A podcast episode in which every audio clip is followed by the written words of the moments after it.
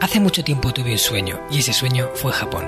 Me llamo Marcos Cartagena y quiero darte la bienvenida al Hanasaki Podcast, un lugar donde te hablaré de las enseñanzas más valiosas que he aprendido de la cultura japonesa, mis propias reflexiones sobre la vida y una sección de entrevistas que he titulado Personas con Ikigai, en la que traeré a hombres y mujeres que han encontrado su propósito vital y trabajan cada día para hacerlo realidad.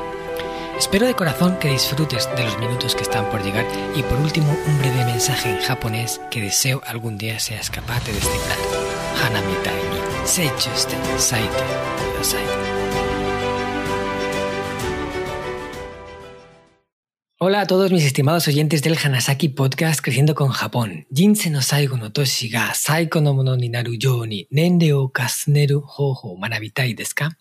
Os he preguntado en japonés si os gustaría aprender cómo envejecer de forma que vuestros últimos años se conviertan en una de las mejores etapas de la vida. Lamentablemente hay muchas personas que viven la vejez como la antesala del fin sin sacarle el partido que podrían y en unas condiciones de salud que les impiden gozar de un cuerpo versátil con el que tener autonomía. La vejez es algo que hay que planificar un poco y cuanto antes empecemos, mejor. Todo lo que hagamos ahora va a influir en cómo serán nuestros últimos años. Para hablar de este tema os traigo al podcast a Angeli Jelitza, creadora del método RCP al cuadrado, con el que pretende ayudar a la gente a alcanzar una vejez que poder disfrutar. También es creadora del programa Smile Factory y escritora del libro Envejecer sin miedo, en el que ha volcado todo su conocimiento acerca de qué podemos hacer para sacarle el máximo partido a nuestros últimos años. Angeli es enfermera con amplia experiencia tratando a personas mayores, risoterapeuta y conferenciante. Además, Angeli ha sido una de las participantes de las primeras ediciones de mi programa Reinvención Hanani, en el que yo mismo la acompañé durante 10 semanas en un proceso para aprender e integrar en sus vidas las enseñanzas más valiosas extraídas de la cultura japonesa. He de decir que ella fue una de las alumnas que más se implicó con el programa, poniendo en práctica casi todas las dinámicas que yo les fui proponiendo en el tiempo que trabajamos juntos. El día que tuvimos la cita para explicarle con detalle acerca del curso Hanajin, supe que ella era alguien que tenía algo que la hacía especial. Había una luz en su interior que brillaba con fuerza. Una de esas personas que sabes que quiere dejar una huella en el mundo y que de alguna forma u otra lo conseguirá. Durante el programa, uno de los bloques que más importantes estuvimos trabajando fue el de Ikigai o propósito de vida. En este proceso, Angeli terminó de definir el suyo y desde entonces no ha hecho otra cosa que avanzar por ese camino. Verla florecer es para mí una forma de, sentirme orgulloso porque yo he estado presente en ese proceso de evolución suya y se ha ganado sin duda el derecho a participar en este programa. Muchas gracias, Angeli, por estar aquí hoy con nosotros y bienvenida a Hanasaki Podcast. ¿Qué tal estás? Hola Marcos, mm, muchísimas gracias por invitarme a, tu podcast mientras me presentabas. Decía yo internamente, no, anda, todo eso soy yo, ¿no? Y de verdad, de verdad que me ha llenado mucho de orgullo y de admiración también por este proceso que, ha seguido mi vida. Así que gracias por compartir eh, conmigo este ratito juntos. Hmm. Bueno, va a ser genial y ya te digo que el placer es mío tenerte aquí, haber visto cómo has ido evolucionando hasta ahora ¿no? y, todo lo que te queda por delante. ¿no? Es algo que tengo muchas ganas de seguir observando y sabes que estaré aquí presente en todo eso. Gracias. Bueno, Angeli, pues vamos a hablar lo primero de tu Ikigai. Ya todo el mundo se va a imaginar un poco por dónde van los tiros, pero quiero que nos hables de lo que es para ti tu Ikigai, en qué has decidido enfocarte, para dejar esa huella que quieres en este mundo, ese legado? ¿Y, cómo lo has encontrado? ¿Cómo ha sido tu proceso? Pues Marcos, como lo has dicho, tú lo has seguido bastante de antemano. Eh, Mikigai es educar a las personas para que tengan una vida feliz y con propósito, adquieran hábitos centenarios y creen sus propias zonas azules, donde vivan y envejezcan de manera saludable. Mm, esto es lo que a mí me hace levantar cada día, Marcos, y con, ilusión y, es como un fuego que quema dentro de mi interior. Eh, veo que al haber encontrado este propósito de vida, eh, veo que en las dificultades o las tormentas que a veces nos traen la vida es lo que a mí me motiva a levantarme, ¿no? Mm. Eh, como lo has dicho anteriormente, mm, ha pasado por una serie de etapas este, este propósito de vida, ¿no? Este encontrar el Ikigai, que no sé si es que yo lo encontré o que él me encontró a mí, ¿no? Me parece que fue la segunda parte. Eh, primero porque mm, pasé por una época de muchísima oscuridad antes de encontrarlo, ¿no? De, de una crisis existencial que no sabía quién era yo, pensaba que no tenía nada para aportar al mundo y desconfiaba de mí y de las demás personas.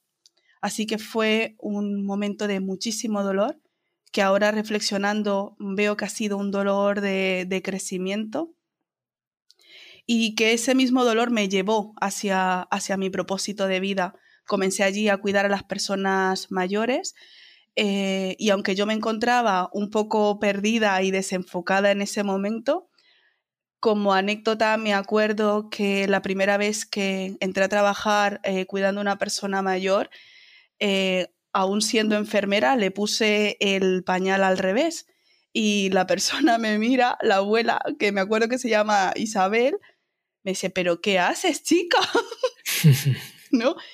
Y, para mí fue como una llamada de atención de decir, eh, tienes que estar centrada ahora, ¿no? Tienes que estar eh, centrada en lo que tú quieres, en, en, la persona que tienes adelante. Entonces, esto fue como la primera parte para encontrar mi Ikigai, que fue pasar de estar centrada en mí misma, en mis dificultades, en, en lo que yo pasaba, y alzar la mirada y ver a la persona mayor, ¿no? Eh, ver mm. cómo me cuidaban, o sea, yo los iba a cuidar a ellos, ¿no? Pero realmente eran ellos los que me cuidaban a mí, me mimaban, su generosidad, esa mirada tan, tan, tan cristalina y llena de amor que me brindaban. Realmente eh, allí comenzó el camino. Y lo tercero fue cuando te conocí a ti, eh, que como lo dijiste, hubo muy buena conexión, tanto así que lo tengo grabado en mente. Eso fue el 12 de febrero del 2021 a las 13 y 30 horas. Madre mía. lo tienes ahí bien registrado. Exacto. Eh, ese, ese, ha sido el camino mm, de verdad de Mickey Guy. Ha sido, yo pienso que ha sido mm, pasar de estar centrada en mí y mirar, vivir en el presente y mirar lo que tengo delante, ¿no? Y allí fue donde me di cuenta que, que era mi aportación, ¿no? Que lo que yo tenía para aportar al mundo, pues era ayudar a las personas a que puedan tener una vida más saludable y que envejezcan de la mejor manera. Hmm. Hmm. Sí, en ese proceso, en ese tiempo que estuviste tratando con personas mayores, te diste cuenta de que, de que podías hacer su vida mejor y de que hacerlo te hacía sentir bien, ¿no? Sí, sí, sí, de verdad que sí, porque eh, yo pienso que nos pasa a todos, ¿no? Que tenemos una dificultad y nos encerramos en nosotros mismos y ya perdemos la perspectiva de todo lo que hay a nuestro alrededor. Y yo pienso que se tiene que ser valiente para pasar de, esa, de ese plano a, volar como, como el águila, ¿no? Que es mi animal preferido. O sea, elevarte y a partir de allí, en esa perspectiva, mirar todo lo que tienes y todo lo que te envuelve. Hmm. Qué bueno. Y en tu caso que has estado con muchas personas mayores, ¿qué has visto en muchos de ellos, ¿no? en ese tiempo que estuviste con ellos? Eh, ¿Qué viste que, que a lo mejor les impedía disfrutar más de la vida o, o sentirse mejor con esa vejez consigo mismos? Pues mira, Marcos, eh, he visto muchísimas cosas diversas, ¿no? Yo mm. lo resumiría como en dos grupos, si es que se puede resumir. Eh, la primera, he visto pues personas mayores llenas de alegría, de amor, de satisfacción por la vida eh, que habían tenido y aún teniendo eh, dificultades se sentían bien y sus relaciones con su familia y con su entorno era fenomenal. Hmm. Pero por otro lado, lastimosamente, me encontré un mayor número de personas mayores lamentándose por su vida y por su vejez, eh, deseando la muerte, eh, no solo sintiéndolo, sino verbalizándomelo, ¿no? y sintiéndose una carga para, para su familia, con una mirada triste, em, experimentando soledad, aún estando acompañados con su familia. Hmm. Así que muchos eran felices con la vida que habían construido y otros estaban como llenos de arrepentimientos, ¿no? Como, como comenta Bronnie Ware en su libro de los cinco mandamientos para tener una vida plena, eh, yo veía esos cinco arrepentimientos en esas personas, en estas personas mayores cuando lo cuidaba, ¿no? Podía tener uno, dos o los cinco, ¿no? Se arrepentían, no sé, de... O sea, era como decir, ojalá hubiese tenido el valor de vivir una vida más acorde a mi forma de ser y no a lo que otros esperaban de mí. Otros se arrepentían de ojalá y no hubiese trabajado tanto. Otros, pues mm. decían, ojalá hubiese tenido el valor de expresar mis sentimientos cuando yo quería hacerlo y no, y no tragármelos, ¿no? Mm pues otros también se arrepentían de, y decían, ¿no? Ojalá y no hubiese perdido el contacto con mis amigos. Y por último, otros me decían, ojalá me hubiese permitido ser feliz. Y de verdad, Marcos, que me gustaría, ¿no? Mm, invitar mm, a la audiencia a que revise si tiene alguno de estos arrepentimientos, ¿no? Hmm. Porque seguro que sí, porque lo que yo he visto, igual que lo vio Bronnie Ware, es que al pasar de los años, eh, estos arrepentimientos se convierten en una carga muy difícil de soportar, ¿no? Entonces, mm, para resumirte, he visto mucha alegría, mucha ilusión, mucha sabiduría, mucha experiencia, pero por el otro lado, muchísima tristeza y soledad. Hmm, claro. Sí, hay las dos caras de la moneda, por supuesto. Hay gente que, que está satisfecha con lo que ha hecho, pero los que sienten esos arrepentimientos. Y además, me imagino que cuando eres más joven y ves que todavía tienes bastante tiempo por delante, pues siempre vas pensando que tienes tiempo para arreglarlo.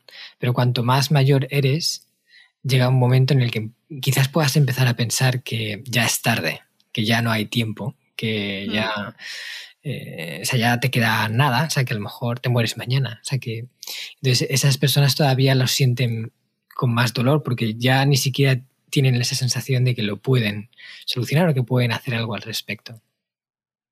Sí, tienes razón, Marcos, porque viven como si fuera el último día, ¿no? Como si no les quedara mucho tiempo. Mm. Entonces esto les provoca mm, muchísima ansiedad y frustración, ¿no? De que no van a poder, o sea, que no les queda mucho tiempo para hacerlo. Hmm, claro. ¿Y qué le dirías tú a esas personas, no? Porque eh, la gente que ya se da por vencida mm, ya no aplica ninguna fuerza para intentar cambiarlo. Pero ¿tú crees que todavía tienen tiempo para cambiar, para hacer algo al respecto? Mira, Marcos, eh, yo pienso que mm, si tenemos eh, un respiro, o sea, que si somos capaces de respirar, somos capaces de hacer cosas magníficas en esta vida. O sea que mm, mm, no podemos darnos por vencidos eh, nunca, ¿no? Yo pienso que siempre hay una oportunidad para, para cambiar las cosas. Y conozco personas que podría ser han tenido una vida con muchísima dificultad, con muchísimo sufrimiento, pero por una decisión en un momento clave, aunque sea en cuando, cuando es mayor de edad, lo cambia todo y disfruta de su vida, el tiempo que le queda, pero lo disfruta. Eh, me acuerdo ahora mismo a un paciente que atendí que estaba, eh, era un paciente terminal eh, y él lo sabía, su mujer lo sabía, su familia lo sabía, ¿no? Y había sido una persona pues maravillosa con sus cosas, ¿no? Y como todo el mundo. Pero me acuerdo que él estaba al final de su vida, estaba triste porque él sentía que el médico no le prestaba atención, como que lo había desahuciado, ¿no? Y él comenzó a sentirse así, comenzó a sentirse que ya no tenía posibilidades para vivir, ¿no? Y y cuando yo me acuerdo que cuando entré a esa casa, él estaba lleno de energías para luchar. Y fue cuestiones de, días que ya no las tenía, ¿no? Hmm. Y una de las cosas más duras que yo me acuerdo eh, que, que he vivido fue un día que él se puso a llorar, su mujer se puso a llorar, yo ya no pude más, también me enganché a llorar, o sea que éramos tres llorando eh, por cómo él se sentía, ¿no? Y yo me fui como con, una, como con un dolor en el alma. Y es verdad que pues te, te enseñan a no llevarte las cosas a casa, pero hay cosas que son inevitables. Y me acuerdo que al día siguiente eh, fui con, como con mucha fuerza, pero con mucho amor, y le dije, porque iba a volver a llorar otra vez. Y lo cogí de la mano, estamos hablando que estamos en tiempo del COVID, eh, y le dije, mira, te voy a decir algo que es muy duro, pero es la realidad. Tú sabes que te vas a morir. Lo sabes tú, tu familia, lo sabemos todos. Pero lo que, y eso no lo podemos cambiar, pero lo que está en tu mano es elegir cómo lo vas a hacer. Entonces decide ahora si lo vas a hacer a, partir del sufrimiento o desde la alegría, desde el amor. Y te lo juro, Marcos, hmm. que todo cambió por una decisión en ese momento. Disfrutó muchísimo más con su mujer, con su familia y estuvo ahí hasta el último suspiro de su vida. Por eso te digo que hasta que respires, siempre, siempre puedes dar un paso hacia atrás y mirar y, transformar tu vida, ¿no? Hmm. Claro. Qué bonito, ¿eh? esos cambios que se puedan producir en ese momento, en, un instante, que todo puede pasar de negro a blanco y al contrario, de blanco a negro. Pero es eso, es no perder eh, la esperanza de que siempre se puede hacer algo, algo para mejorar, para estar mejor, porque al final todo se resume a, a cómo, cómo, cuál, cómo, o sea, cuál es tu sensación final antes de irte de este mundo. Si la sensación final que te queda es bien, las cosas se han, se han hecho bien, me siento bien conmigo mismo y con lo que, cómo ha sido mi vida, o si por el contrario sientes esos arrepentimientos y, y mueres con esa tristeza. O sea, todo lo que has hecho antes parece como que de alguna forma queda como un poco anulado. Y no queremos llegar al final así. Así que para no llegar al final así, bueno, ¿tú qué estás haciendo para ayudar a las personas a que mejoren esa vejez, ¿no? a planificar esa vejez para que puedan llegar con alegría, puedan morirse con amor y con sintiéndose satisfechos por la vida que han llevado? Mira, Marcos, mm, yo pienso que antes de responderte esa pregunta, hmm. eh, yo pienso que, mm, o me gustaría hablarte también de, lo que nos impide llegar ahí, ¿no? Sí. Eh, y en mi opinión mm, son cuatro cosas mm, las que nos pueden impedir llegar a, esa, a envejecer de esa manera que tú lo planteas, ¿no? Y luego pues ya te digo cómo, cómo ayudo, porque me parece que es fundamental conocer esto. Vale. Y lo primero, que aunque es muy dramático lo que voy a decir, Marcos, es que hemos nacido para morir. Sí, o sea, no hay nada tan cierto como eso lo tenemos súper seguro. Hemos nacido para morir. Y es una idea que nos aterra al ser humano pensar en ello, ¿no? Y claro, es normal que a medida a que te, a medida a que te acercas a ese momento, es decir, a medida que vamos envejeciendo, pues mm, nos crea pánico. Nos crea pánico porque, todo porque no queremos morir, aunque es una cosa natural de la vida, ¿no? Y, y es por, primero, por falta de educación, Marcos por falta de educación y por falta de tener una, mentalidad y unas creencias adecuadas, porque no hemos sido educados a que la vejez es una parte de la vida eh, como, como, la, como otras, ¿no? Como la niñez, como la adolescencia. Parece que todo está súper bien, pero cuando llegas a la vejez ya no, ¿no? Y lo asemejas, pues, a decrepitud, a que ya no puedes hacer las cosas, a que quedas arrinconado en un lado. Entonces yo pienso que ese es un problema fundamental, nuestra mentalidad, lo que hemos, lo que creemos que es envejecer, ¿no? Hmm. Y mm, después, también, eh, otra cosa que nos aleja de envejecer de esa manera es tener relaciones personales y familiares débiles, ¿no? Que no estén basadas realmente en una confianza, em, porque lo que, lo que muchas veces se ve es que muchas personas eh, con, mayor de edad, eh, aún estando acompañadas, están, eh, se sienten solas, como si no pudieran hablar, como si no pudieran expresarse, ¿no? Seguramente tú conoces a la típica persona mayor que te encuentras por la calle y te para y quiere hablar, ¿no? seguramente lo sabemos todos, ¿no?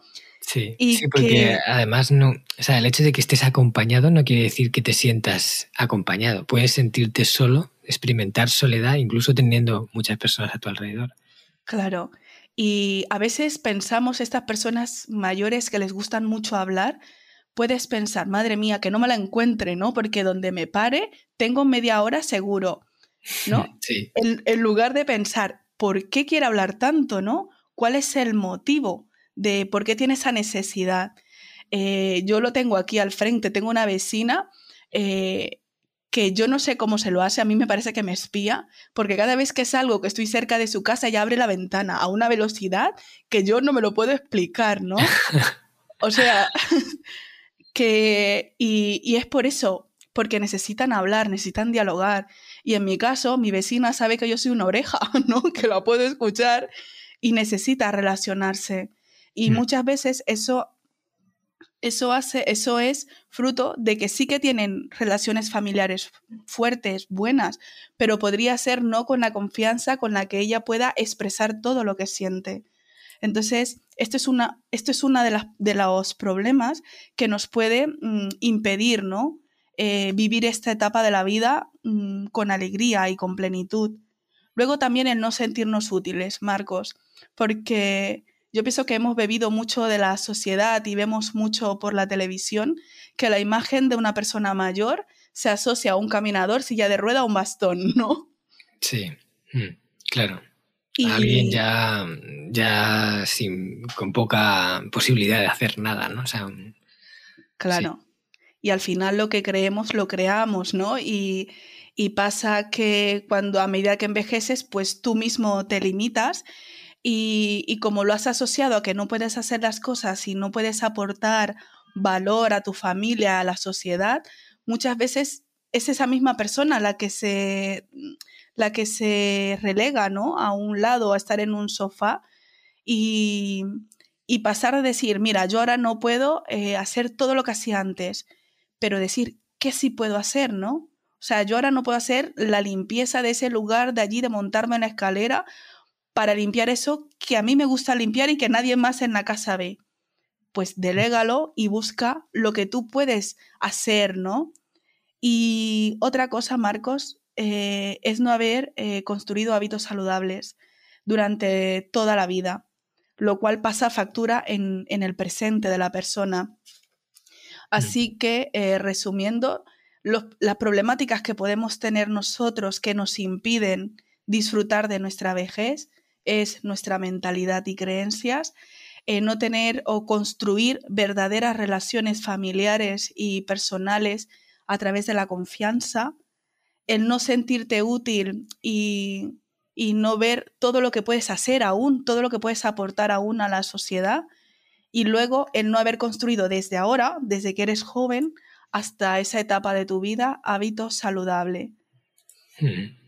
Sí, parecen cuatro grandes obstáculos que, además son muy comunes. Lo de no sentirte mm. útil, por ejemplo, cuando ya eres mayor, ves que ya puedes hacer menos cosas y, pierdes ese sentido de la vida. Entonces, es que, ¿qué sentido tienes que estés ahí? Y cuando lo pierdes, supongo que tanto tu cuerpo como tu mente van poco a poco eh, perdiendo vida en su interior. Sí, Mm. porque al final envejecemos como vivimos, ¿no? O sea, no, no, no se puede hacer de otra manera. Mm. Y de hecho esa es una de las características, por ejemplo, del pueblo de, del pueblo de Okinawa, este pueblo longevo de, de, la zona de Ogimi, el poblado este de Ogimi, donde viven más años de lo normal, tienen una esperanza de vida superior a la media, incluso japonesa, que es la más alta del mundo. Y, y lo de sentirse útil para ellos es una necesidad, tienen que tener algo que haga que sientan que realmente todavía pueden aportar eh, algo que es valioso a la comunidad o a la gente que les rodea. Y cuando una persona pierde eso es un gran problema. Vale, pues entonces me imagino que el método RCP al cuadrado que tienes va enfocado justo en neutralizar estos cuatro, estos cuatro, digámoslo, obstáculos que nos impiden disfrutar de la vejez. ¿Es así? Exacto, exacto. Eh, realmente este método, el objetivo que tiene es que tengamos una vida saludable, longeva y con propósito, ¿no? Hmm. Y como y, y, nos podemos estar pensando como RCP nos suena algo, ¿no? Y es como esa maniobra de, salvar vidas, ¿no? En mi caso es RCP al cuadrado, eh, que es una, sí que es una reanimación, ¿no? Realmente es como una maniobra que salva vida, pero que no depende de otra persona, como la reanimación cardiopulmonar, sino que depende solo de ti. Y, y como me conoces y las personas que me conocen saben que me encanta mucho, eh, soy una persona alegre, que me encantan las aventuras, pues en esa metodología está plasmado de esa manera, ¿no? Entonces, lo que significa esta, las siglas eh, y, y, las aventuras que conllevan, porque al final son cuatro aventuras. La primera, que es la R, es reconstrucción de tu mentalidad, súper asociado a la dificultad que tenemos eh, a medida que vamos envejeciendo de esta mentalidad y creencias, ¿no? Luego, la C es creación de tu Moai, que es una cosa que aprendí contigo, eh, y es, mm, ¿por qué no coger cosas de otras culturas que van bien y las traemos a la nuestra, ¿no? Y en creación de tu Moai eh, es lo que deseo, fortalecer relaciones. En propósito legado, en propósito legado eh, es qué talento tienes, vamos a despertarlos, pero no de cualquier manera, sino de una manera divertida, a través de la risoterapia, a través de la risa, el juego, eh, que te conozcas, que disfrutes de ello y que miras y mires qué legado puedes aportar en este mundo, ¿no? Y finalmente, la P al cuadrado es planificando tu zona blue. Em, porque, ¿Por qué tienen que haber eh, cinco zonas azules en el mundo donde las personas son más longevas? Eh, yo me hice esa pregunta y al final dije, pues yo lo que quiero es crear zonas azules. Yo, yo quiero que cada persona, planificando su vida, teniendo los hábitos de las personas más centenarias que habitan en estas cinco zonas azules, como en Okinawa, como has dicho tú, lo puedan también experimentar eh, eh, en su vida, ¿no? Planificarlo. Este podcast está patrocinado por descubriendojapón.com, una agencia especialista en organizar viajes con alma a Japón de la que yo también soy uno de sus fundadores. Hemos nacido para dar servicio a todos aquellos que quieran descubrir el país de una forma diferente, con la que poder conectar con su esencia y volver de allí con la sensación de haberlo conocido de verdad viajes con grupos de tamaño reducido, visitas a lugares fuera de las clásicas rutas turísticas y acompañado por uno de los guías del equipo de Descubriendo Japón, un amante de la cultura japonesa que habla el idioma y que te lo mostrará más como un amigo que como un guía a la vieja usanza. Yo soy uno de ellos. ¿A qué esperas para hacer realidad tu sueño? Visítanos en descubriendojapón.com. Así que esto es, en resumen, la metodología de RCP al cuadrado, ¿no? En la primera parte, que es la reconstrucción de tu mentalidad, eh, yo en, mi caso lo hago a través del evento Longevo Legendario, donde en dos días eh, tengo como una bonita misión, ¿no? Y es transformar o iniciar el proceso de todas las personas que van para cambiar esa mentalidad que nos limita a una mentalidad que yo llamo de roble, ¿no? Que es fuerte, que es duradera. Hmm. Eh, luego, eh, de esta aventura te volcas a la siguiente. Como te das cuenta, esta metodología está llena como de acción, ¿no? Sí. Porque yo pienso que si no actúas y te quedas solo con el conocimiento en tu cabeza, es imposible que puedas generar cambios en tu vida, ¿no? Mm. Entonces, después mm, de, como de reconstruir esa mentalidad para tener una mentalidad eh, que te empodere, eh, llegamos a la siguiente aventura, que la siguiente aventura se llama Creación de tu Moai y allí hay un, programa muy bonito que es Adiós Soledad, ¿no? Que mm. es como, eh, ¿qué valores tienes tú? Esto lo hago con, un amigo, con un gran profesional que se llama Horacio Valencia, en el que deseamos pues trabajar em, eh, todo el tema de los valores de las personas, de trabajar sus relaciones, para que puedan eh, tener una vida con unas relaciones llenas de confianzas, fortalecidas y con más mentalidad y, y diferentes creencias ¿no? acerca de la vejez. Y todo este mm. camino luego nos lleva al propósito legado, ¿no? Que, como te das cuenta, esta metodología eh, son como cosas separadas, pero no son separadas porque están unidas entre sí, ¿no? Em, en el propósito legado eh, es, un, es un retiro en el que a través de la risoterapia, el juego, eh, me encanta descubrir con la gente sus talentos, ¿no? Así como alguna vez lo hice contigo cuando, cuando hice Reinvención Hanajin. y a través de esto, que la persona encuentre realmente para qué es buena, ¿no? Y que, que estamos, o sea, el mundo está habido de personas con talentos, pero no porque no las hayan, sino porque las personas no eh, hacen ese trabajo de, de sacarlo fuera, de cultivarlo y de regalarlo. Y lo peor es que el mundo lo está necesitando. Y hmm. ya la última parte de esta aventura, que es planificando tu zona azul, eh, en esta parte de la metodología lo que deseo es que la gente adquieran em, a través también como de un bootcamp, de un entrenamiento intensivo, que la gente y que sus participantes eh, trabajen el músculo de la disciplina y de la perseverancia y, que puedan adquirir esos hábitos tan necesarios para poder tener esa vida longeva que todos deseamos, ¿no?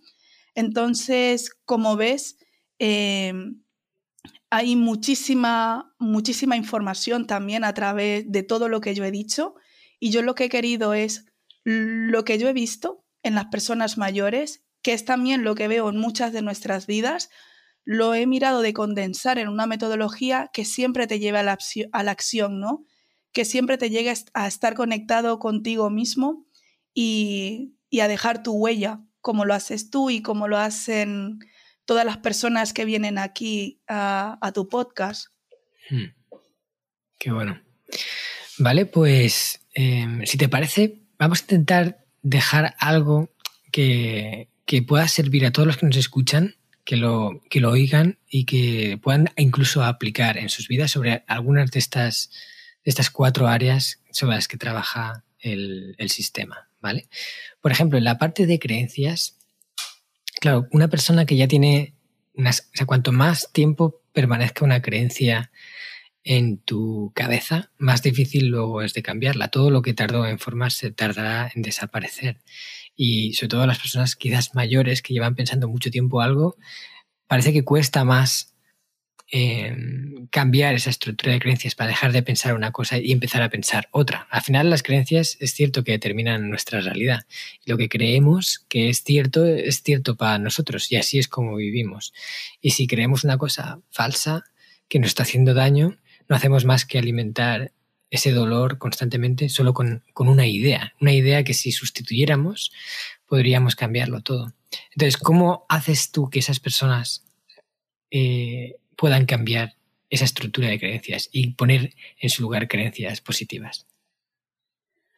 Mira, Marcos, la pregunta es fenomenal. Eh, hago una cosa que puede parecer un poco extraña, ¿no? Pero me encanta trabajar las creencias con el baile eh, para transformar la mentalidad de las personas.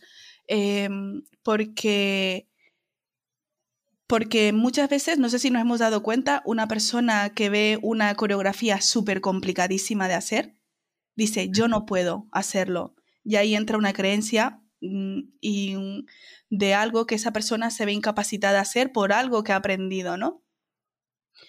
Y a través de, del baile lo que hago es que las personas vayan repitiendo. Yo hago como una coreografía, ¿no? Eso lo hemos hecho en mi evento. Yo hago una coreografía al, al principio y luego poco a poco les voy enseñando paso a paso la coreografía y la vamos practicando, practicando, practicando, porque la manera de cambiar una creencia es a través de la práctica, ¿no? Mm. Entonces, eh, aparte, aparte del, del, baile, o sea, yo lo que hago al final es que la persona que ya sabe la coreografía, que lo hace estupendamente bien, ¿no? Algo que es que reflexione sobre ello, ¿no? Yo les pregunto, ¿quiénes de los que están aquí en un primer momento hubiesen pensado que esto lo hubieran podido hacer? Y la mayoría levanta la mano y dicen que no. Hmm. Pero al final lo han acabado haciendo. ¿Por qué? Porque al final se han dado cuenta, han tomado conciencia que primero pueden hacerlo, que no hay nada que los limita. Segundo, que la importancia está en la repetición, de, de que ellos lo hagan. Y cuando repites tanto una cosa, al final, pues creas otras conexiones neuronales que te dicen que sí, que sí se puede, ¿no? Entonces, por un lado con eso y por el otro lado, Marcos, eh, el trabajo de las creencias que yo hago con las personas es mm, también rebatir sus creencias, ¿no? Un poco. O sea, que las personas descubran cuál ha sido el origen de esa creencia, que miren si les funciona. También sigo algo eh, que es una herramienta de la TREC, que es la ABCDE. ¿Qué es eso? ¿No? Es como tomar conciencia de lo que te ha pasado rebatir eso que te ha pasado y pensar si eso para ti eh, es lógico, es útil y si te aportará en tu vida o no. Y una vez tomas esa conciencia, pues que tú puedas fabricar, em, tú puedas fabricar eh, otra manera de pensar, que no va a ser fácil, pero que a través de la repetición, como con el baile, ¿no? algo que haga como una, que vaya constantemente a eso, que sí que lo ha podido lograr, para que sepa que puede hacerlo, ¿no? Y a partir de allí también seguimiento, Marcos, porque no siempre puedes estar, no siempre puedes cambiar una creencia, sobre todo si son súper arraigadas. A mí con las personas mayores em, muchas veces quise darme por vencida, ¿no? De, por ejemplo, una persona que me decía constantemente que no servía para nada, constantemente, Marcos. Y esa persona a sus 95 años de edad todavía cocinaba, lavaba la ropa y si le ponías hacía limpieza. Y no había manera que esta persona se sintiera útil. Y, y lo que descubrí es que muchas veces no puedes entrar a rebatir eh, la creencia de la persona así como frontalmente, sino hacer de que ellos eh, se sientan útiles, ¿no? O sea, no le puedes decir, eres útil porque te va a decir no, sino que ellos lo puedan experimentar. Entonces, lo mm. que yo hacía era, que es también lo que hago en el programa, es que la gente descubra, ¿no? Descubra que es totalmente opuesto a eso que está pensando.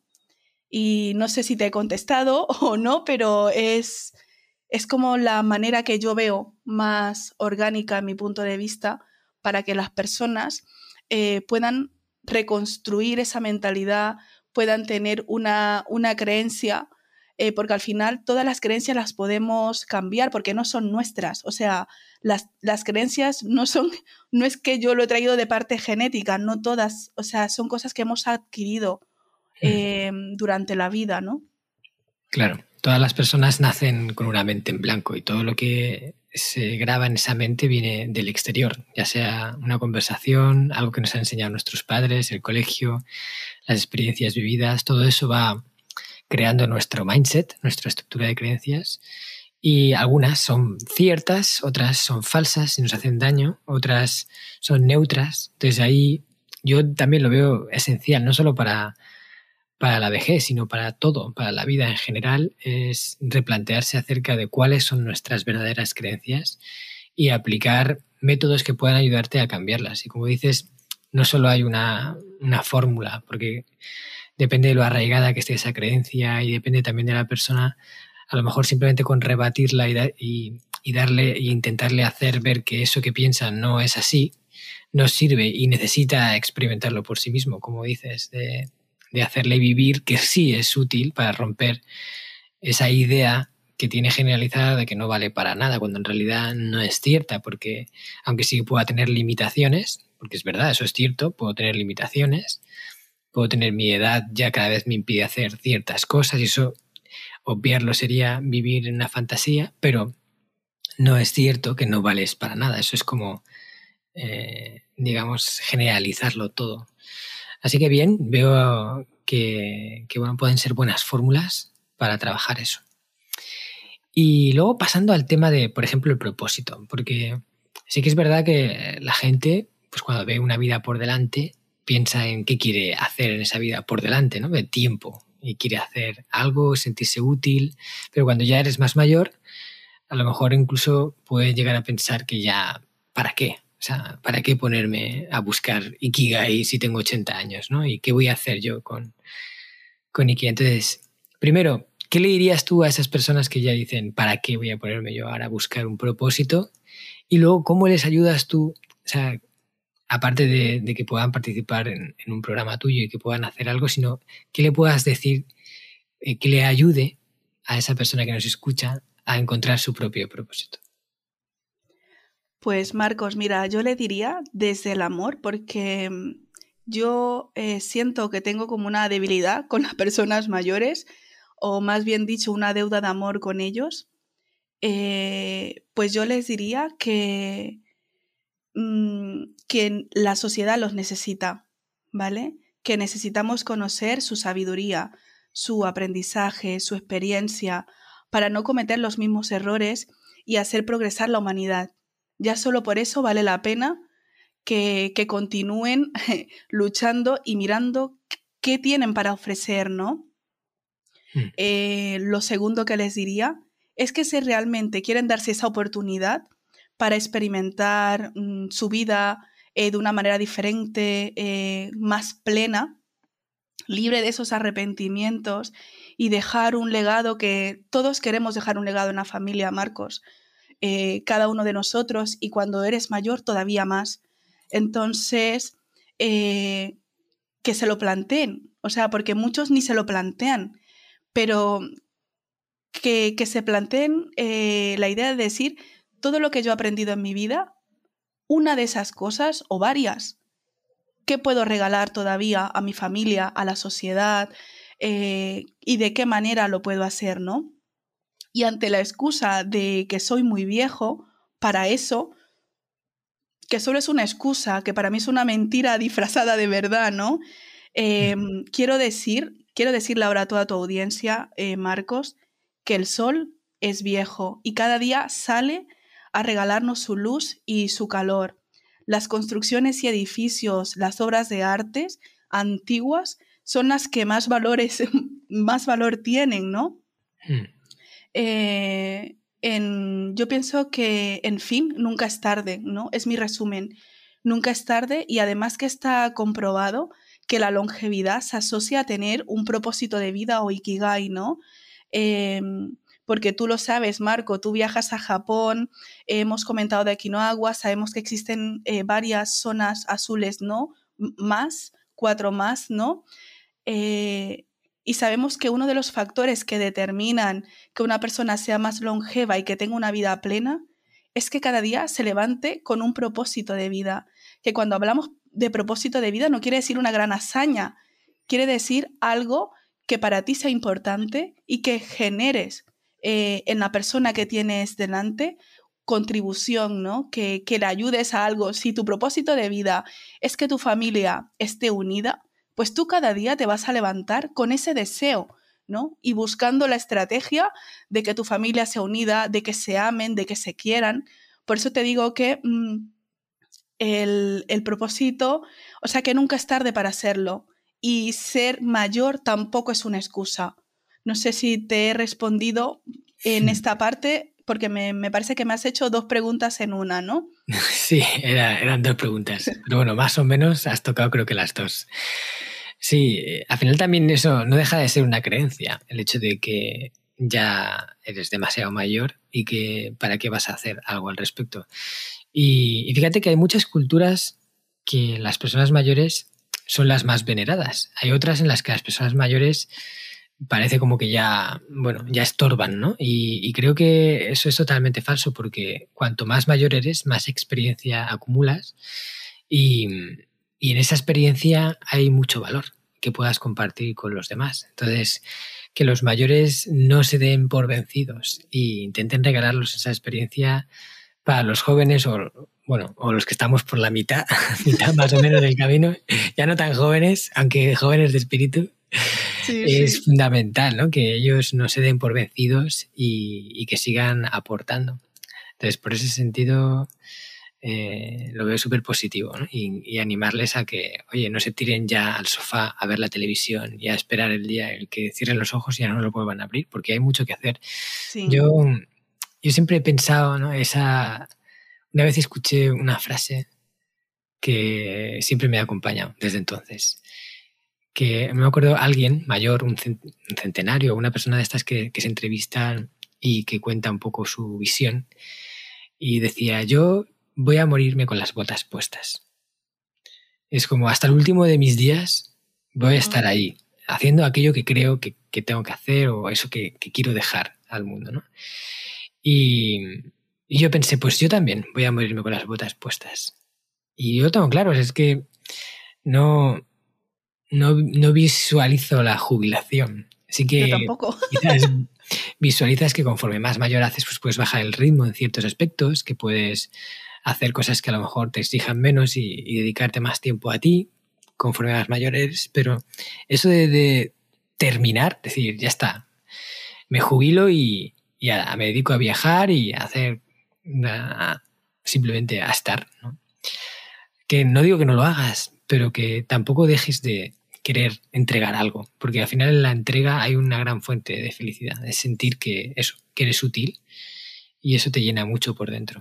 Sí, Marcos, mira, eh, es que estamos como programados para vivir trabajando muchísimo, para esperar la jubilación y a partir de la jubilación sí darte la vida que deseas, ¿no? Es como lo que nos han enseñado.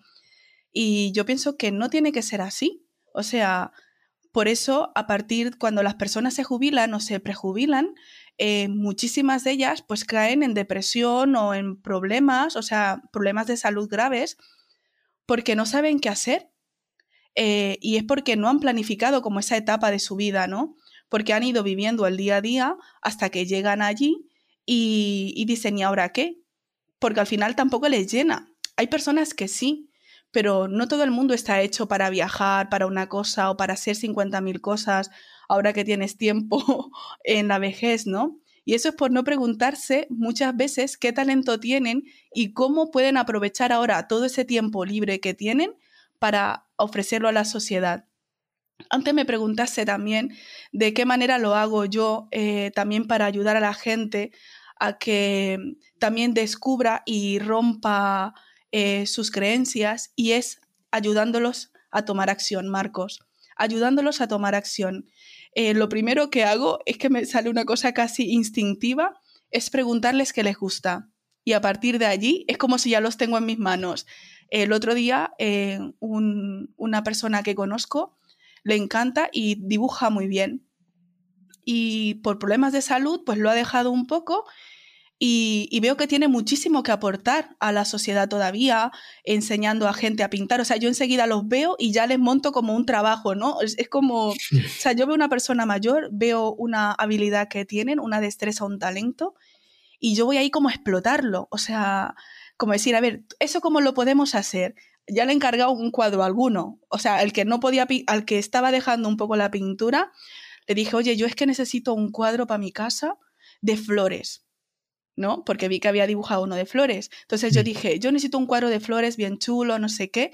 Y esa persona, enseguida se le iluminaron los ojos, Marcos, porque lo que muchas personas lo que necesitan es como un toquecillo y de que alguien que le diga yo, no sé, yo creo en ti, confío en lo que tú haces y, sentirse útil. Realmente es que tampoco es que haga muchas más cosas, ¿no? Mm. Esa persona enseguida comenzó a mostrarme todos los cuadros que había hecho en, en un segundo, ¿no? Hmm. Eso con, el del cuadro, el que baila o el que canta. Eh, yo pienso que mm, la manera que tenemos cada uno de los que estamos aquí escuchando tu podcast hoy em, de ayudar a envejecer a nuestros padres, a nuestros familiares o amigos es em, dándoles la oportunidad a que puedan expresar todo el valor que llevan dentro, animándolos, ¿no? Porque muchas veces lo que hacemos es desanimar a las personas. Es, mayor y quiere eh, comprarse un curso de inglés y aprender inglés. Y dicen, papá, pero tú ya estás viejo para eso, no es lo que normalmente sale. en lugar de decirle, venga papá, tú puedes, venga, y cuando acabes nos vamos a los Estados Unidos a practicarlo, ¿no? Eso muy poca gente lo hace, ¿no? Hmm. Y eso es como lo que también, a lo que también quiero llegar, ¿no? Que muchas veces lo que necesitan las personas mayores, porque lo necesitamos nosotros también, es a alguien que esté allí para darnos como ese, ese punto de motivación que a veces es muy pequeño para que tú ya te actives, ¿no? Hmm. Sí, eso es muy importante. No solo lo que podemos hacer para nuestra vejez, sino lo que podemos hacer para la vejez de las personas que queremos, de nuestros padres, de nuestros abuelos. Eh, todos tenemos gente mayor en nuestras vidas y, verles apagarse de esa forma así, quizás triste, también es un motivo de tristeza para nosotros. Así que yo creo que también estas enseñanzas se pueden aplicar a uno mismo para entregar a la gente que está a nuestro alrededor, intentar hacer su vida un poquito mejor para que vivan una vejez eh, que realmente puedan disfrutar ellos y con nosotros. Sí, Marcos, tienes toda la razón. A mí siempre me gusta decir que todo lo que yo digo, aunque sí hay una gran parte que está enfocada para la gente mayor, eh, no tiene efectos secundarios si tú la usas siendo joven, ¿no? sí. y, y, lo digo porque es que es lo que yo hago, Marcos. O sea, eh, yo, uno de los, mis valores es la coherencia y yo no podría estar enseñando o ayudar a la gente a envejecer si yo no lo aplico en mi vida, porque yo me he dado cuenta que la gran dificultad que tenemos ahora para ser felices al envejecer es que no, lo, no, hemos sido felices tampoco, podría ser durante nuestra vida. Así que mm, si nosotros queremos tener una vida plena, la tienes que tener ahora, en tu presente. Mm. Eh, y todo lo que hemos hablado eh, de los hábitos, de las relaciones, de la mentalidad, todo eso hoy es el momento de trabajarlo, ¿no? Para poder llegar a ese futuro que deseamos. Todo el mundo quiere tener una vejez fantástica, sin enfermedades y morirte en la cama mientras duerme. ¿Quién no ha soñado con eso? Sí, sería genial, ¿no? Claro, pero muchas veces no es así. Pero si quieres eso, pues construyelo desde ahora. Por eso, mm, por decirlo de alguna manera, yo estoy súper enfocada a través de la risoterapia en llevar alegría a, las personas mayores, a los centros de días y jubilados eh, a través de mi programa de Smile Factory. Pero por otro lado, todo lo que yo hago de divulgación con mis eventos, con, con, con toda mi metodología, es para personas como tú y como yo que nos queremos preparar desde ahora, que queremos vivir una vida plena, porque la vida mm. longeva se construye desde ya. Hmm. Claro, Sí, y esos cuatro bloques son fundamentales. A construir un buen círculo social en el que te sientas querido y apoyado, trabajar tus creencias y tu mindset para que te apoye, o sea, para que te empodere, no te hunda en la miseria. Eh, tener ahí un buen repertorio de hábitos que te, te hagan una persona más saludable, una persona que pueda vivir mejor y que disfrute más de todo. Y por último, tener un sentido de vida, un propósito que no es el motivo por el cual tú has nacido, pero sí que es algo que tú decides hacer para mm, entregar un valor al mundo que haga el mundo un lugar mejor. Y cuando pues te enfocas en estas cuatro áreas, que también va muy alineado, por ejemplo, con el sistema Hanasaki de, de Japón, de esos nueve pilares para alcanzar una vida centenaria con sentido, todo eso está dentro de, de, los diferentes, repartido por los diferentes pilares y es fundamental. Ya seas mayor, ya seas joven, trabajarlos. Y cuanto antes, mejor. Pues sí, tienes muchísima razón, Marcos. Lo que yo he querido es em, que todos estos, eh, todas estos cuatro elementos, la gente lo pueda hacer vida, ¿no? Vida de verdad, porque em, ya hay muchísima también, muchísima información, muchísima saturación eh, con información. Y de verdad que el legado que yo quiero dejar en el mundo es que la gente mm, viva de manera plena, ¿no? De manera feliz, como intento vivirlo yo como lo vivo yo. Que siempre hay dificultades, sí, porque claro, esta metodología eh, está creada en mi experiencia en mi experiencia con personas mayores, pero también de mi propia vida, porque yo he sido la primera que he tenido dificultades con la mentalidad. Soy la primera que muchas, en muchas ocasiones deseo estar sola y, y no tener relación con otros, ¿no? Porque me encanta estar sola, pero sé que necesito a los demás y que la relación con los demás me hace ser yo, ¿no?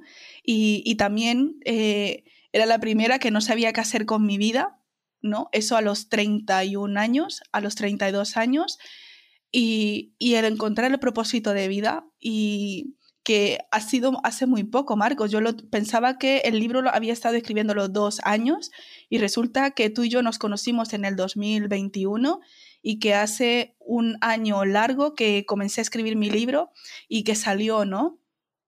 Hmm. Eh, o el tema de los hábitos, ¿no? Yo soy la primera también que tiene dificultades en adquirir hábitos, pero como sé lo que cuesta hacerlo, he decidido crear algo que, a la gente le ayude también, ¿no?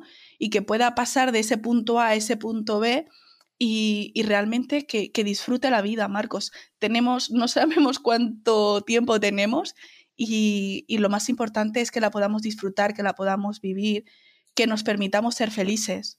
Mm, sí. Muy bien, Angeli, pues muchísimas gracias por todo lo que nos has contado. Ya estamos encarando el final de la entrevista. Ha sido un placer escucharte. Y antes de pasar al cuestionario Crecemos Juntos, en el que te haré una serie de preguntas que hago igual a todos los invitados para conocer un poquito más acerca de cómo tú haces para evolucionar a nivel personal, em, me gustaría que nos dijeras, pues, oye, si la gente quiere saber más sobre ti o conocer un poquito más el libro que has escrito, háblanos un poco de los que quieran profundizar un poco en lo que tú estás compartiendo. Mira, Marcos, para todas aquellas personas pues, que quieran seguirme, em, pues sobre todo, no es que sea muy en las redes sociales muy activa, pero sí utilizo bastante, sobre todo Instagram, que es arroba. Mis Facebook también, me imagino que tú lo dejarás escrito porque tengo un nombre de artista, o sea que ponen ese nombre en Google y saldrá todo donde estoy yo porque no hay nadie más que tenga el nombre, ¿no? Mm. Luego también para las personas que quieran tener este libro, que nada, está recién publicado, eh, recién salido de la fábrica, que me gusta decirlo a mí, donde eh, explico mucho más acerca de de toda, de toda como mi mentalidad o todo el legado que yo quiero dejar en el mundo. El libro se llama Envejece sin miedo. Entonces te puedo dejar, Marcos, y tú luego lo escribes en las notas, en mi correo electrónico, que es longe, eh, info arroba longevolegendario.com y luego te pasaré un enlace también donde las personas pues pueden conocer mucho más acerca del evento Longevo Legendario, que es como el, inicio ¿no? de toda la metodología. Y, y, allí también pues pueden contactar conmigo por si están interesados en tener un ejemplar de este libro. Vale. ¿También lo pueden comprar en Amazon, alguna plataforma así o de momento Mira, en, en, Amazon tengo pensado para, para, este 2023 ponerlo en Amazon, eh, pero de momento ha sido una, como ha sido un libro autoeditado, de momento ahora lo estoy vendiendo así y ya para el 2023 ya abriré como para que muchas más personas puedan adquirirlo. Vale, genial. Pues nada, yo dejaré todos los enlaces en las notas del programa que se publica en, mi página web, en marcosartagena.com, en el blog. Cada episodio tiene su propia entrada y ahí estarán las notas, también en la descripción del episodio. Muy bien, Angeli, pues vamos a pasar a ese cuestionario, preguntas rápidas, que nos expliques un poquito cada una de ellas y así nos llevemos más valor de ti de lo que ya nos has dado, ¿vale? La primera, quiero que nos recomiendes un libro, un libro que a ti personalmente te haya aportado y te haya ayudado a crecer. Eh, pues mira, Marco, sin duda, El hombre en busca de sentido, de, de Víctor Frank. Es un libro que a mí eh, me ha transformado. Sí, es, un libro buenísimo. Es un libro que yo creo que todo el mundo debería de leer porque se trata sobre una cosa, algún aspecto de la vida que es fundamental, ¿no? Y es ese, ese, esa que sea capaz de encontrar el sentido y de darte cuenta de que dentro de ti está todo lo que necesitas. Sí, sí, muchas veces pensamos que está fuera, pero realmente en ti reside tu, tu capacidad de libertad, ¿no? Hmm. Sí, es muy buen libro. Vale, pues una película, una película que te haya inspirado, que te haya emocionado, que te haya entregado algo. Mira, Marcos, ya sé que me has dicho una, pero me ha sido difícil elegir entre estas tres, así que las voy a decir, ¿vale? Venga. Una, Cadena de Favores. Eh, dos, Patch Adam. Y tres, Rocky. Mm. Porque son películas eh, que a mí me han como guiado en todo este camino. Cadena de favores es una manera de dejar un legado, aunque ya mm. no estás, ¿no? Sí. Patch Adam tiene mucho que ver acerca de la risoterapia, de la alegría, ¿no? De, regalar a los demás tu don. Sí, y Rocky, pues es eso, ¿no? También es como la perseverancia, la disciplina. Eh, y, no sé, es que estas tres películas es, es, difícil que pueda elegir una, por eso las he elegido las tres. Sí, además cada película habla sobre una algo diferente a la otra, ¿no? Y las tres se complementan, es una buena selección. Vale, pues dinos un hábito que tú practicas de forma frecuente y que, te, y que te da grandes beneficios. Algo que quizás no sea lo típico, incluso una cosa así que, que no todo el mundo conozca. No sé si hay algo así en tu vida. Pues no sé, a mí lo que me da mm, el hábito que me, cosa que me aporta muchísimo es levantarme temprano y planificar mi día. Hmm. Es el hábito que, que siento que me ayuda a estar centrada eh, que me ayuda a, poder regalar eh, como, o sea, a, que, a poderme organizar mejor y, que mi vida también tenga sentido, ¿no? El día que yo me levanto y no me planifico, no sé por qué, pero se me pasa el día sin hacer nada. Entonces, ese es mi hábito, ¿no? Mi hábito es levantarme temprano, pase lo que pase, y luego planificar. Muy bien. Vale, ¿tienes una frase o algo de esas que, es un aforismo, una frase que se escucha, que tiene una enseñanza y que tú siempre te repites? Pues sí, hay una que es muy sencilla, que es pedid y se os dará. de verdad, Marcos. Eh, a, mí me, a mí me ha funcionado muy bien y sé que funciona. Vale. Pues ahora hablamos de un lugar, un lugar que para ti es especial, un sitio que recomendarías que todo el mundo fuera una vez en su vida. Mira, Marcos, más que un lugar concreto, eh, yo digo, yo lo llamaría el lugar. Y para mí el lugar es el contacto con la naturaleza. Eh, para mí cualquier lugar donde haya naturaleza, donde yo pueda ver belleza, ese es mi lugar favorito, ¿no? Hmm. ¿Y tienes uno en tu mente, un lugar de naturaleza en tu mente que sea quizás superior a los demás o por algún motivo especial para ti? Mira, en este momento donde vivo, en Villarrobledo, es un parque que está muy cerca de mi casa, donde voy todos los días a pasear y, llego allí y, de verdad es que me transformo, ¿no? Cuando estoy preocupada, cuando hay algo que no me sale o, o cuando necesito respirar, voy allí y vuelvo a casa como nueva. Entonces es como mi parque, ¿no? Básicamente lo he llamado mi parque. Qué bueno. Vale, una persona a la que sigues y que te inspira a crecer. Vale, para mí es Jesús de Nazaret, Marcos. Hmm. Es la persona que admiro profundamente y que, y que, que sigo, ¿no? Que modelo en todo lo que hago. Vale. Y por último, tú que eres escuchante de podcast, un canal que te guste, que, que escuches frecuentemente y que creas que tiene algo que aportar al mundo. Pues no es porque sea tuyo, tu podcast, pero realmente eh, escucho dos, básicamente. Hmm. O sea, primero el tuyo, el Hanasaki Podcast. Ah, genial. Y que es de verdad, siempre que voy a buscar un podcast, el tuyo. De verdad, no es por nada, pero eh, me, me, encanta el valor que aportas. Además que los dos estamos en, o sea, como muy alineados en el mensaje que damos Hmm. y siempre es bonito encontrar otras personas que están allí en tu mismo camino. Y luego el siguiente canal de podcast es Sé Diferente de Juan Carlos Castro. Hmm. Vale. Yo luego pondré todo en, el, en, las notas del programa. También está el cuestionario Crecemos Juntos, que lo, que lo pongo en las notas. Pues si alguien no tiene tiempo para anotarlo todo y luego quiere consultar, pues ahí lo puede revisar. Es fenomenal. Vale, pues nada, Angeli, con esto hemos llegado al final. Muchísimas gracias por tu tiempo, por estar aquí, por contarnos todo acerca de cómo construir una vejez mejor y cómo sacarle más partido. Ha sido un placer escucharte. Gracias, Marco, a ti por invitarme.